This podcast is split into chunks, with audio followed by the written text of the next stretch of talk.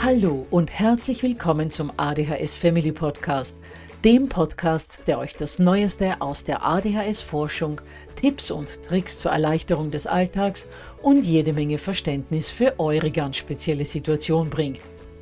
Ich bin im Übrigen Anna und war auch einmal eine verzweifelte Mama von einem betroffenen Kind. Aber heute, viele Jahre und mehrere Fortbildungen später, bin ich Expertin für ADHS und eine sehr entspannte Mutter eines mittlerweile jungen erwachsenen Mannes, der trotz dieses Syndroms zu einem glücklichen und beruflich erfüllten jungen Mann herangewachsen ist. Ich möchte euch mit diesem Podcast genau dort zur Seite stehen, wo auch ich vor vielen Jahren Hilfe gebraucht hätte. Denn ich wünsche mir nichts mehr, als dass es euch auch gelingt, euer Kind in ein glückliches und erfolgreiches Erwachsenenleben zu begleiten. Bevor es aber mit der Episode losgeht, lasst mich noch auf zwei Dinge hinweisen. Punkt 1. Ich spreche in meinem Podcast immer nur von ADHS, weil das in der Fachwelt so üblich ist. Gemeint ist damit aber auch immer die verträumte Variante der ADS. Und Punkt 2. Die Werbungen, die im ADHS Family Podcast geschaltet werden, dienen der Finanzierung von Projekten, die der gesamten ADHS-Community zugutekommen – denn sie werden für die Produktion von Erklärvideos für Kinder oder für das familiäre Umfeld, für die Informationsweitergabe an Pädagogen, Diagnostiker und Ärzte sowie für spezielle ADHS-Projekte herangezogen. Mehr Informationen dazu findet ihr am Beginn von Podcast 128 bzw. in dem YouTube-Video, zu dem ich in den Shownotes verlinke. Ja, ihr Lieben, auch heute geht es im ADHS Family Podcast wieder um das Thema Erziehung, denn das ist einfach der Bereich, zu dem es neben dem Thema der Medikamente am allermeisten zu sagen gibt, wenn man ein Kind oder vielleicht sogar mehrere mit ADHS hat. Und heute werden wir, wie der Titel schon verrät, darüber sprechen, wie wichtig dranbleiben ist. Das heißt, wie wichtig es ist, an einer gefassten Entscheidung festzuhalten – sinnvolle Konsequenzen dort folgen zu lassen, wo sie für die gesunde seelische und körperliche Entwicklung des Kindes notwendig sind, und von eingeführten Regeln, Grenzen und Strukturen nur dort abzuweichen, wo es tatsächlich Sinn macht. Und dazu habe ich Sandra zum Interview geladen. Sandra ist eine Mutter, die ich inzwischen ein Jahr kenne, die schon einmal im ADHS Family Podcast zu Gast war und die gemeinsam mit ihrem Mann, dem Vater ihrer beiden Kinder, wirklich unermüdlich versucht, ihren Kindern das zu geben, was sie brauchen, um sie in ein glückliches und erfülltes Erwachsenenleben zu führen.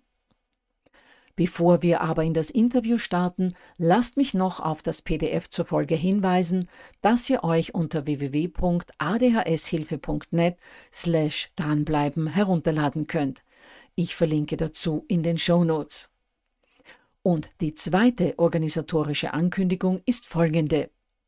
Nachdem einige von euch keinen Platz mehr in meinem Webinar Stressfrei durch Alltag und Schule trotz ADHS bzw. ADS am 26. und am 27. September bekommen haben, biete ich nun auch noch einen Zusatztermin am Dienstag, den 3. Oktober um 20.30 Uhr an. Und am Samstag, den 30.09., gibt es um 10 Uhr auch noch die Möglichkeit teilzunehmen. Im Webinar sage ich sowohl zu ADHS selbst als auch zum Erziehungsalltag und zum Schulalltag eine Stunde lang ganz viel Wertvolles. Das Webinar ist kostenlos. Ihr seid dabei anonym, auch die, die mir am Ende des Webinars Fragen in den Chat stellen und wer mir schon vor dem Webinar Fragen zukommen lassen möchte, der kann mir dazu gerne eine E-Mail schicken. Ich werde dann im Webinar so viele Fragen wie möglich gleich live beantworten. Anmelden könnt ihr euch unter www.adhshilfe.net/webinar. Dort seht ihr dann auch genaueres zu den Webinarinhalten. Ich würde mich jedenfalls freuen, wenn ihr mit dabei wärt. Gut, dann legen wir los und starten wir mit dem Interview mit Sandra. Ja, herzlich willkommen, liebe Sandra. Vielen, vielen Dank, dass du dich jetzt da schon zum zweiten Mal zur Verfügung stellst und äh, bei uns im ADHS Family Podcast berichtest aus eurem Familienleben. Du warst ja schon einmal zu Gast. Ich denke, das ist in etwa ein halbes Jahr her und da hast du diesen Coco-Griff beschrieben. Zu dem kommen wir dann eh noch kurz für die Hörer, die diese Folge nicht kennen. Aber vielleicht magst du mal äh, eure Familie ein wenig vorstellen und beschreiben, wo so diese größten ADHS-typischen Probleme bei euch liegen. Hallo Anna, vielen lieben Dank, dass ich wieder Gast bei dir sein darf. Darüber freue ich mich sehr. Mein Mann und ich leben äh, mit zwei Kindern zusammen. Äh, und zwar, unser Sohn ist sieben Jahre alt, unsere Tochter zehn Jahre alt. Die beiden sind sehr stark von ADHS betroffen, das sich darin äußert, dass die doch recht schnell physisch werden, sehr impulsives Handeln haben. Ja, damit haben wir recht äh, stark zu kämpfen, auch emotionaler Art. Und ähm, auf diesem Weg sind wir dann auch bei dir gelandet und äh, haben gedacht, da können wir etwas tun. Und äh, da sind wir dann dazu gekommen, dass wir vor einem Jahr bei dir das Elterntraining gemacht haben. Und äh, seitdem sind wir im regen Austausch miteinander. Genau. Genau, richtig, in einem sehr regen Austausch, weil bei euch gibt es ja wirklich immer wieder was, so wie du gesagt hast, uh, eure Kids sind beide wirklich hochgradig betroffen. Und deswegen hast du ja dann auch äh, während des Trainings mal gefragt, wie du sozusagen deiner kleinen Rübe, ähm, dem Jüngeren, Herr werden könntest, äh, weil er sich ja auch selbst gefährdet und auch andere gefährdet, wenn er dann in so einem Meltdown ist. Und da sind wir dann eben auf diesen Konkongriff äh, gekommen, wobei du diesen Ausdruck geprägt hast. Aber vielleicht kannst du noch mal kurz beschreiben, wie der funktioniert und was der dann mit deinem Kind macht und wie sich dein Kind dann während dieses Griffs verhält.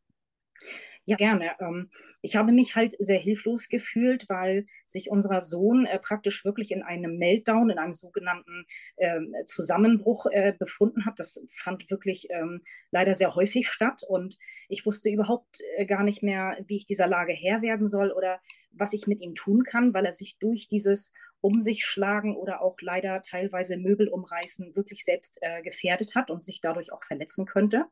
Er ist dann auch äh, leider in, in, diesem weiteren Verlauf auf seine Schwester losgegangen ähm, oder auch auf uns Eltern.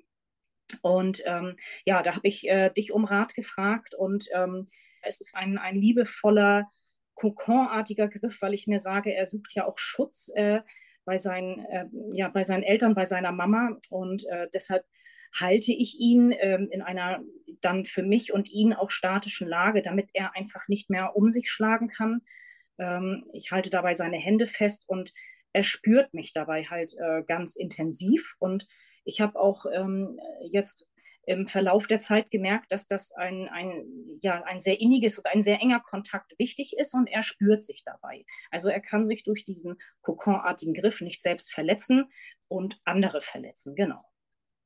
Und äh, was du ja auch noch tust während des Griffs, du hältst ihn nicht nur fest, was ja wirklich so ein bisschen martialisch klingt, sondern du gibst ihm auch, auch Küsschen auf den Kopf, du sprichst mit ihm, du sagst, wir schaffen das gemeinsam, ich bin bei dir, ich bin für dich da. Das heißt, du selbst bist ganz ruhig dabei und irgendwann ist dieser Meltdown dann vorbei und er beginnt ja zu kuscheln, soweit ich das von dir weiß. Genau, also äh, anfangs wusste er natürlich überhaupt noch gar nicht so richtig, äh, was passiert jetzt mit ihm. Und äh, damit er weiß, was mit ihm passiert, habe ich immer mit ihm äh, kommunikativ Austausch gehalten, indem ich ihm erzähle, äh, was ich mache. Und äh, wie du halt schon gesagt hast, ich, ich ich kuschel währenddessen mit ihm. Das kann man sich so vorstellen, dass ich meinen Kopf gegen seinen neige, dass unser, unsere Haut wirklich Kontakt miteinander hat. Ich rede ihm gut zu und äh, sage ihm, dass ich äh, immer für ihn da bin und ähm, dass ich auch zusammen mit ihm und natürlich auch sein Papa, äh, damit er weiß, dass äh, der Papa auch genauso hinter diesem, diesem kokonartigen Griff steht, dass wir zusammen mit ihm durch die Wut gehen und dass wir ihn trotz allem ganz doll lieb haben und äh, dass wir für ihn da sind. Und das beruhigt ihn. Und was ich auch dabei gemacht habe, das habe ich mir eigentlich, äh, ja, man, man ist dann so da und, und, und hält ihn und denkt, Mensch, wie könnte ich ihn noch beruhigen? Und da hat man sich so an diese Kindheitstage, an diese Kleinkindzeit erinnert, dass ich ihn auch so ein bisschen wie ein, ein Kleinkind, ein Baby so ein bisschen äh, hin und her gewogen habe und ihm auch einfach äh, Babylieder noch gesungen habe, so gute Nachtlieder. Und die, die haben ihn einfach beruhigt. Und dadurch hat er wirklich nachher zur Ruhe gefunden und ich konnte den Griff lösen. Ja, also ich kann nur alle Hörer dazu ermuntern, die die Folge 120 noch nicht gehört haben, Das ist die Folge mit der Sandra, wo sie über den Kokongriff sehr ausführlich spricht, da mal reinzuhören. Ja, Sandra, jetzt ist es ja so, dass in den eigenen vier Wänden äh, vieles leichter gelingt, also konsequent zu bleiben, dran zu bleiben, leichter gelingt. Aber wie sieht das bei euch aus, wenn ihr unterwegs seid, wenn ihr dann sozusagen kritischen Blicken von Außenstehenden ähm, ausgesetzt seid? Ja, das ist äh, wirklich äh, sehr schwierig und ich hatte da anfangs auch ein bisschen Befürchtung vor, was passiert, wenn wir mal in der Öffentlichkeit oder im Urlaub sind und er verhält sich so. Und da kann ich ein Beispiel nennen. Es war jetzt gerade im Sommerurlaub. Ähm, wir waren campen mit unserem Wohnwagen und haben einen Strandausflug gemacht und ähm, ja, es war diese typische, ich sag mal, späte Nachmittagszeit. Äh, wir waren auf dem Weg zu unserem Wohnwagen und unser Sohn äh, meinte aus dem Nichts heraus, also ich weiß nicht mal mehr, was Anlass war, um sich zu schreien, mit ganz äh, schlimmen Schimpfwörtern, ähm, ein Geschrei, wie man es sich nur in, in, den schlimmsten Träumen vorstellen kann.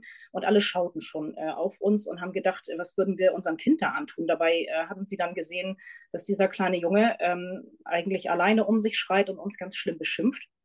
Und ich muss sagen, das ist wirklich ähm, einem sehr peinlich, äußerst unangenehm. Man kriegt so ein bisschen, wie soll ich sagen, kribbeln so ein bisschen Schweiß und denkt, oh Gott, äh, was mache ich jetzt? Aber ich habe mir immer schon gesagt, egal wo wir sind, im Urlaub, in der Öffentlichkeit, wir ziehen das konsequent durch, weil sonst würde er genau wissen, wenn ich jetzt woanders bin oder in der Öffentlichkeit, kann ich, ich sag mal in Anführungsstrichen, meinen Eltern aufdiktieren, äh, ja, was, was ich möchte oder ihn auf der Nase herumtanzen. Wir kamen jetzt erstmal so aus dieser Situation nicht sofort heraus. Wir haben das ein bisschen, wir haben ihm gesagt, wir lassen uns nicht beschimpfen, halt so dieses Typische, was man als Eltern so macht bis hierhin und nicht weiter ist es Schluss, wir lassen uns nicht beschimpfen. Er hörte aber nicht auf. Und dann sind wir noch ein Stück weiter gegangen Richtung Wohnwagen. Und als wir in der Nähe unseres Wohnwagens waren, da hatte ich mir dann schon vorgenommen, ähm, dass ich ihn mir dann nehme. Also ich habe dann so einen kleinen Überraschungsmoment sozusagen ausgenutzt. Er war da gar nicht so drauf gefasst und hat gedacht, er könnte in seiner Art weitermachen, weil ja nichts passieren würde, so nach dem Motto. Aber er weiß, wir sind konsequent. Und dann habe ich ihn, ihn genommen. Ich konnte ihn in dieser Situation, weil er so überrascht war, auch relativ gut tragen. Ich habe seinen Oberkörper mit einem Arm gefasst und mit dem anderen Arm habe ich ein Bein hochgehoben, dass er also vor Ort gar nicht hätte so nach mir treten können. Und dann bin ich mit ihm in den Wohnwagen rein und habe ihn dort genau in diesem kokonartigen Griff gehalten und habe ihm auch gesagt, du, diese Regeln, die wir zu Hause haben, die gelten hier, die gelten draußen, die gelten zu Hause und im Urlaub. Und ich muss sagen, er hat sich recht schnell äh, beruhigt und war danach, man kann es sich immer gar nicht vorstellen, er kuschelt wirklich, er beruhigt sich und ich kann teilweise den Griff gar nicht so lösen, also diesen kokonartigen Griff, weil er sich so sicher fühlt in meinen Armen. Ähm, ich darf meine, meine Hände nicht von seinen Händen lösen. Er sagt richtig, ich soll seine Hände wieder halten und dann soll ich noch weiter mit ihm kuscheln. Das heißt, er empfindet das als eine offenbar sehr angenehme Begrenzung und was ich sehr interessant finde daran ist, dass ich eigentlich anfangs dachte, dass du diesen Griff vielleicht so drei, vier, fünf Mal anwenden ähm, werden müsstest. Es hat sich aber herausgestellt, dass ein halbes Jahr später äh, der Griff immer noch notwendig ist. Ich weiß aus Erzählungen von dir, dass es deutlich weniger geworden ist. Aber offenbar ist es äh, so durch seine hochgradige Betroffenheit und auch natürlich durch sein relativ junges Alter, dass er dann noch eine gewisse Lernstrecke vor sich hat, dass er es alleine noch nicht schafft, ähm, aus dieser Wut rauszukommen und dich und diesen Griff einfach braucht. Ja, genau, das kann ich auch so bestätigen. Wir haben auch gedacht, ach, das machen wir so ein paar Mal, ein paar Mal zu Hause, vielleicht einmal draußen, dass er überall seine Grenzen ausprobiert. Aber wir haben halt auch gelernt, er kann seine Impulse und, und seine Emotionen kann er noch nicht steuern. Das haben wir ja auch äh, sehr gut äh, im, im, Coaching äh, bei dir gelernt. Das, das wussten wir halt vorher nicht. Dann denkt man auch so, Mensch, äh, dieser siebenjährige Junge, der müsste jetzt doch eigentlich schon in der und der Lage sein und müsste schon äh, lernen, diesen Impuls so und so ähm, sozusagen auch ja, äh, auszuleben oder zu steuern. Und wir haben jetzt halt gemerkt, wir müssen da dranbleiben. Also nach äh, nach fünfmal Griff kann man jetzt nicht einen Haken hintersetzen und sagen, okay, das haben wir geschafft. Nein, es gehört zum Entwicklungsprozess dazu. Und was ich gemerkt habe, ist, dass man konsequent an seinen Regeln, an, an, seinen Erziehungsleitlinien, die man sich selbst so stellt und die auch einfach von Kind zu Kind wahrscheinlich auch ein kleines bisschen unterschiedlich sind. Aber es ist wichtig, dran zu bleiben. Und ähm, das merkt man auch, äh, es ist weniger geworden. Und was ich auch dazu sagen kann, wenn ich mir überlege, wie lange anfangs dieses ähm, Kuscheln und dieses Festhalten gedauert hat, ist es sehr viel weniger geworden. Manchmal denke ich, ups, es ist sehr viel kürzer geworden. Und da, da sehe ich halt diesen Entwicklungsprozess. Und da bin ich auch äh, positiv in, in, in, mit dem Blick in die Zukunft, dass es wahrscheinlich noch eine Zeit lang dauern wird. Aber es wird seltener werden, es wird kürzer werden. Und ähm, jetzt bin ich schon dazu übergegangen, dass ich ihm sage, Du musst gar nicht so stark pressen. Wir können auch so kuscheln. Ich kann dich in den Griff nehmen, wenn du das möchtest, weil er fordert es teilweise auch ein, ohne dass er was macht. Er merkt, oh, jetzt kriege ich so ein Kribbeln, das habe ich ihm auch erklärt, wenn du wütend wirst, wenn du merkst, oh je, ich könnte gleich wieder, ja, physisch werden, also ich habe es ihm dann kindgerecht erklärt, dann komm zu mir, ich nehme dich in den Griff, du musst dafür nichts tun. Also, dass er lernt, es ist was Gutes, ich begrenze ihn auch so, wenn er es wünscht, aber er muss nicht mit voller Wucht und, und voller Kindeskraft äh, gegen meine Kraft gegendrücken. Und ich denke, das wird sich auch weiterhin gut äh, zu immer weniger Anwendung äh, entwickeln. Ja, also man merkt richtig äh, von deinen Erzählungen, dass ihr da auf einem wirklich äh, guten Weg seid und dass es äh, eurem Sohn auch wirklich super gut tut. Ja, Sandra, ich weiß ja auch aus unserem Austausch, dass ihr, so was Struktur anbelangt, auch viele Veränderungen vorgenommen habt. Kannst du uns da dazu was erzählen und auch vielleicht gleich ein paar Beispiele geben? Ja, wir haben uns äh, vorgenommen und das auch äh, sehr gut umsetzen können, also dass wir erstmal, dass Eltern zu viel reden. Das, da gehören wir genauso zu. Man versucht es immer nochmal zu erklären. Dabei haben wir festgestellt und auch durch das Training kennengelernt, dass kurze, prägnante Sätze einfach wichtig sind. Dass man Grenzen und Regeln aufstellt, die für uns alle gelten. Also, dass man schon auch sagt, die gelten für uns alle, nicht nur für die Kinder, sondern auch für uns Eltern. Ähm, wir haben eine Struktur zu Hause und in der Schule, aufgestellt, äh, dass ähm, wir gewisse Rituale eingeführt haben, dass es Konsequenzen gibt und äh, dass wir auch versuchen, sehr viel ruhiger und besonnener zu sein. Mal aus einer Situation rauszugehen. Also man kennt das ja schon, dass man, man kann nicht immer ruhig bleiben, so, so cool, wie man sich das vornimmt. Aber dass man sagt, ich atme jetzt mal durch oder ich, ich gehe mal eine Sekunde raus, komme gleich wieder und ziehe das durch. Und in Sachen Struktur haben wir jetzt wirklich den Tag strukturiert. Wir haben unser Morgenritual, wir haben unser Abendritual. Und am Abend äh, haben wir jetzt Regeln aufgestellt und gesagt, also wir, wir essen Abendbrot, wir bieten es an, ihr müsst nicht zum Essen kommen, aber es wird bis dann und dann angeboten. Wenn wir zu Ende gegessen haben, gibt es kein Abendbrot mehr. Dann decken wir den Tisch ab, dann geht es ins Badezimmer und dann geht es ins Bett.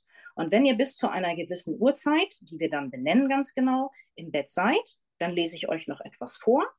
Trödelt ihr zu lange und es klappt nicht so gut, kann ich euch nichts mehr vorlesen. Und zwar nicht als Strafe, was die Kinder ja oft denken, sondern, das habe ich auch von dir gelernt, ähm, es ist die Konsequenz, die ganz logisch ist. Also die ist auch nachvollziehbar für ein Kind. Ich kann euch nicht mehr vorlesen, weil die Zeit nicht mehr vorhanden ist. Ihr habt einfach zu lange gebraucht und jetzt ist Bettzeit. Und das klappt sehr gut. Ja, super. Das ist auch wieder so eine Sache von wegen dranbleiben, dranbleiben weil die stressgeladensten Zeiten sind ja eigentlich der Morgen, wo die Kinder noch gar nicht in die Gänge gekommen sind und äh, teilweise so diejenigen, die medikamentiert sind, wo die Medikamente noch nicht wirken und wo der Morgen meistens aufgrund dieses langweiligen Anziehens und es ist auch langweilig, die Zähne zu putzen und essen wollen sie eigentlich auch nicht, dass das eigentlich schon mal gar nicht funktioniert. Ähm, das sage ich dann im Übrigen im Webinar einiges dazu. Und äh, die, die zweite Tageszeit ist ja, die dann auch wieder so stressgeladen ist, ist ja der Abend weil da dann die Medikamente oft schon nicht mehr wirken, weil die Kinder wahnsinnig müde sind und dann auch noch diese unangenehmen Anforderungen an sie gestellt werden, wie eben wiederum Zähne putzen gehen, duschen gehen, schlafen gehen. Viele wollen ja gar nicht schlafen gehen, weil sie wissen, dass sie da wieder ewig wach liegen werden oder weil sie sich fürchten. Das heißt, das sind, abgesehen von der Hausaufgabensituation, diese neuralgischen Punkte am Tag und gerade da braucht man Struktur. Und ihr habt jetzt offenbar die Struktur eingeführt, Essen, ob ihr wollt oder nicht, das entscheidet ihr jetzt. Dann eben Zähne putzen, duschen und dann ins Bett und mit, ob mit oder ohne Vorlesen, das entscheidet ihr einfach wieder. Aber jetzt noch eine Frage äh, dazu. Gibst du ihnen dann auch immer wieder so einen Hinweis auf die Zeit, dass du sagst, äh, es sind noch so und so viele Minuten übrig oder lässt du sie da die Zeit selbst im Auge behalten? Das schaffen sie noch nicht mit äh, dem Zeit im Auge behalten. Ganz besonders der Kleinere, der Siebenjährige, der hat überhaupt noch gar keinen Sinn für Uhrzeiten. Der denkt manchmal, ähm, es ist doch erst mittags. Äh, wenn das jetzt auch im Sommer noch recht hell war, dann hat er überhaupt noch nicht verstanden, dass abends ist. Ich gebe dann äh, die Zeit vor. Ich sage, wir essen jetzt eine halbe Stunde lang. Also das, dafür haben sie ein Gefühl. Und dann sage ich so, jetzt geht es ins Bad und ihr habt noch so und so viel Zeit, das gebe ich vor. Und ich habe aber auch ähm, diese Tipps angenommen, dass ich diese ähm, Time-Tracker habe. Äh, das ist ja so eine Ampel, die man äh, rot, gelb und grün stellen kann, beziehungsweise ähm, Sanduhren im Badezimmer, dass der Kleinere auch sehen kann, aha, eine Viertelstunde noch. Das ist noch so und so viel Sand ungefähr. Es geht ja nur um ein ungefähres äh, Gefühl. Unsere größere kann das schon ein bisschen besser, aber auch da muss ich immer mal wieder erinnern. Genau, weil ADHS, ganz egal, ob sie die Uhrzeit schon gut kann oder nicht, die sie natürlich kann, sie geht ja schon in die erste Gymnasium, aber dennoch ähm, verliert man als ADHSler ja ganz leicht die Zeit aus dem Blick. Das passiert ja sogar uns Erwachsenen. Ja. Ja, du hast mir vorab auch noch etwas Interessantes erzählt, dass ihr in eurer Familie etwas Neues eingeführt habt und zwar eine streitfreie Zone. Kannst du da mal genauer beschreiben, wie sieht das aus und was passiert, wenn in dieser Zone dann doch gestritten wird? Ja, das äh, fand ich auch einen sehr interessanten äh, Tipp, den wir da bekommen haben. Wir haben äh, für uns als Familie die Küche als streitfreie Zone äh, festgelegt. Das haben wir im Familienrat äh, so beschlossen. Also wir versuchen schon, die Kinder mit einzubinden, weil sie ja diesen Streit auch nicht mögen. Es ist ja auch so, dass sie auch diese Harmonie mögen, aber sie schaffen es halt ohne Streit nicht. Und äh, wir haben jetzt gesagt, es wird in der Küche nicht gestritten und wer streitet, muss die Küche verlassen. Jetzt stellt man sich das alles so einfach vor, also auch das zum Thema konsequentes äh, Durchziehen dieser Regeln. Ähm, wir hatten jetzt gerade am vergangenen Wochenende eine Situation, da musste erst das eine Kind die Küche äh, verlassen. Das haben sie auch, hat mich sehr gewundert gemacht, weil es ja auch die Regel für uns alle war. Dann kam das Kind wieder, dann fing das andere Kind an. Also so ging es ein bisschen hin und her. Und nachher saßen beide Kinder und hörten überhaupt nicht auf.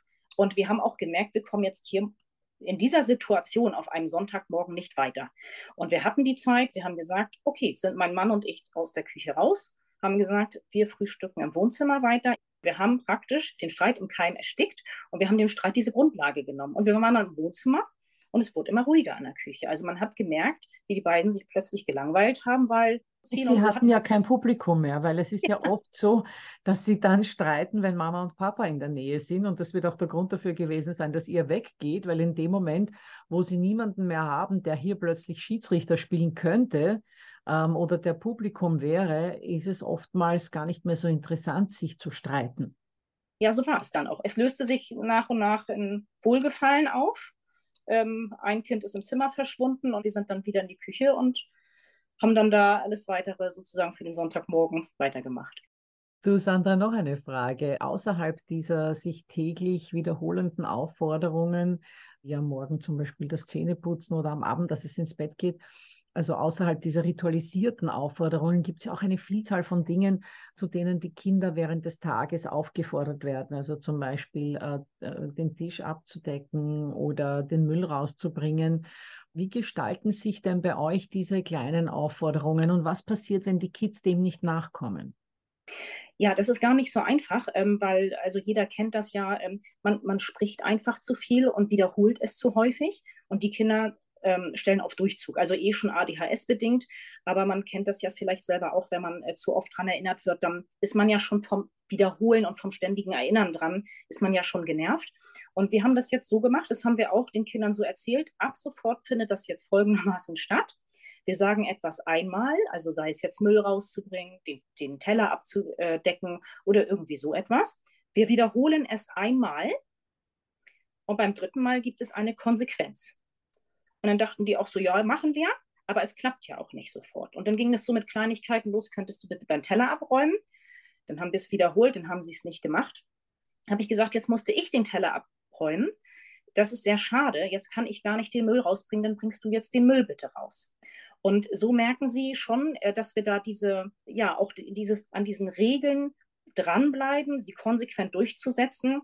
Und sie merken schon, oh, mache ich das jetzt nicht? Also es bringt eigentlich gar nicht, sich da irgendwie herauszuschälen oder, oder sich der Situation zu entziehen. Dann machen sie, helfen sie uns in anderen Dingen im Haushalt.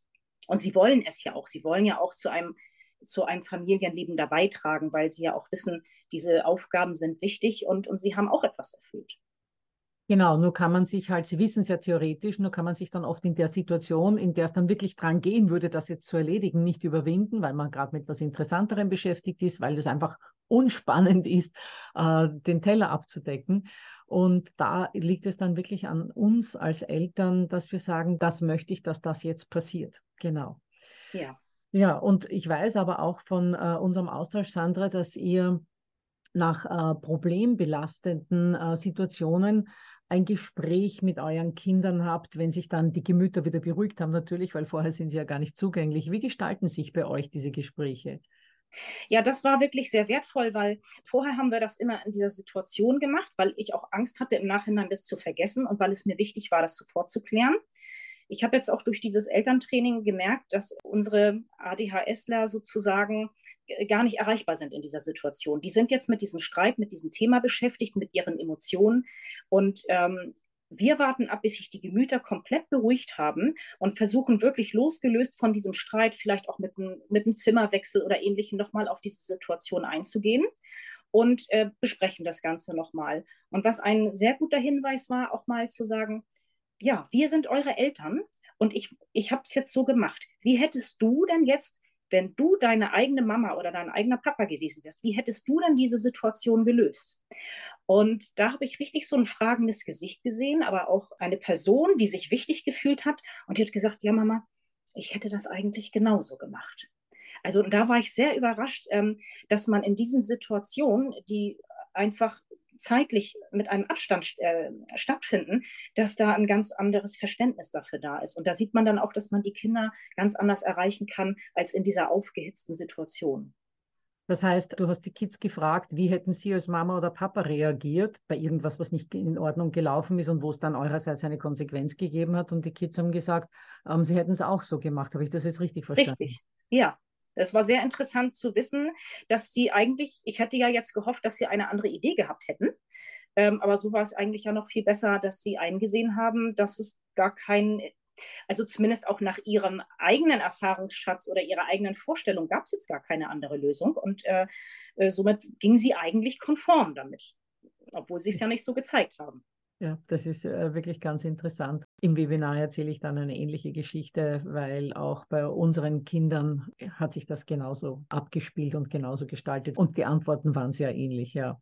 Ja, zusammenfassend, Sandra, hast du das Gefühl, dass dieses Dranbleiben, dieses konsequent äh, dass dir das zu viel Kraft raubt? und dass es nachgiebiger und weniger konsequent für dich bzw. euch einfacher wäre? Oder sagst du, nee, das ist eigentlich der Weg? Für mich ist das genau der Weg. Ich hatte zwischendurch auch gehofft, ach, man kann hier mal eine Ausnahme machen, weil ich irgendwie ja müde war oder im Urlaub einfach mal so ein bisschen den Tag anders begehen wollte. Aber ich habe festgestellt, jetzt ähm, auch aufgrund der ganzen Zeit und Erfahrung, die wir gemacht haben, dass es total wichtig ist, dran zu bleiben. Und es ist eigentlich auf, man muss es auf lange Sicht sehen, wie du immer so schön sagst, für die Zukunft. Sie haben sich ja auch schon weiterentwickelt. Und natürlich ist es anstrengend, immer gleich in die Situation reinzugehen. Aber sie merken, es wird sofort der Riegel vorgeschoben. Es, es pusht sich gar nicht so weit hoch, dieser Streit. Und die Kinder haben ein ein Gerüst und auch ich habe eine Struktur für mich. Ich weiß, wie ich zu handeln habe und ich fühle mich viel sicherer dadurch, dass ich weiß, ich tue dies, damit die Kinder sich sicher fühlen. Also es ist für uns eigentlich alle ein, ein Konstrukt, mit dem wir ähm, sehr gut leben können. Und äh, dieses ständige Überlegen, wie löse ich jetzt diese Situation, wie mache ich jetzt das, das entfällt dabei, weil man weiß, ich mache es so und so, wir haben es festgelegt, die Kinder wissen es und so ziehen wir das auch durch. Genau, dann ist das eigentlich, äh, und ich weiß es natürlich, ja, äh, kraftsparend. Ich weiß, dass es in der Situation selbst wahnsinnig viel Kraft kostet und man manchmal sich denkt, ach, ist doch egal, ich lasse ihn einfach, ich lasse sie einfach. Aber das kommt vielfach negativ zurück. Viel besser ist, da dran zu bleiben und diese Konsequenz zu haben, weil, so wie du sagst, das gibt Sicherheit und zwar allen Beteiligten. Genau. Ja, Sandra, vielen, vielen Dank ähm, für diese klaren und erhellenden Worte. Ich bin überzeugt, dass sich unsere ADHS Family Podcast Hörer und Hörerinnen da wieder viel mitnehmen konnten. Und äh, ich bin sicher, dass wir einander wiederhören werden im ADHS Family Podcast. Danke nochmal. Darüber würde ich mich sehr freuen. Vielen Dank. Gut, ihr Lieben, wie das Beispiel von Sandra, das ja stellvertretend für viele Familien stehen könnte, deutlich gezeigt hat, ist es ganz wichtig, an Regeln, Grenzen und Strukturen festzuhalten, um betroffenen Kindern Sicherheit und Orientierung zu geben. Intuitiv spüren die Kinder das auch, denn Sandras Kinder haben auf die Frage, was sie als Mama oder Papa tun würden, gemeint, sie würden es genauso machen. Und wie bereits im Interview angekündigt, erzähle ich gleich von zwei solchen Situationen aus unserem eigenen Familienleben im Webinar, wo unsere Jungs noch erstaunlicher auf eine ähnliche Frage geantwortet haben.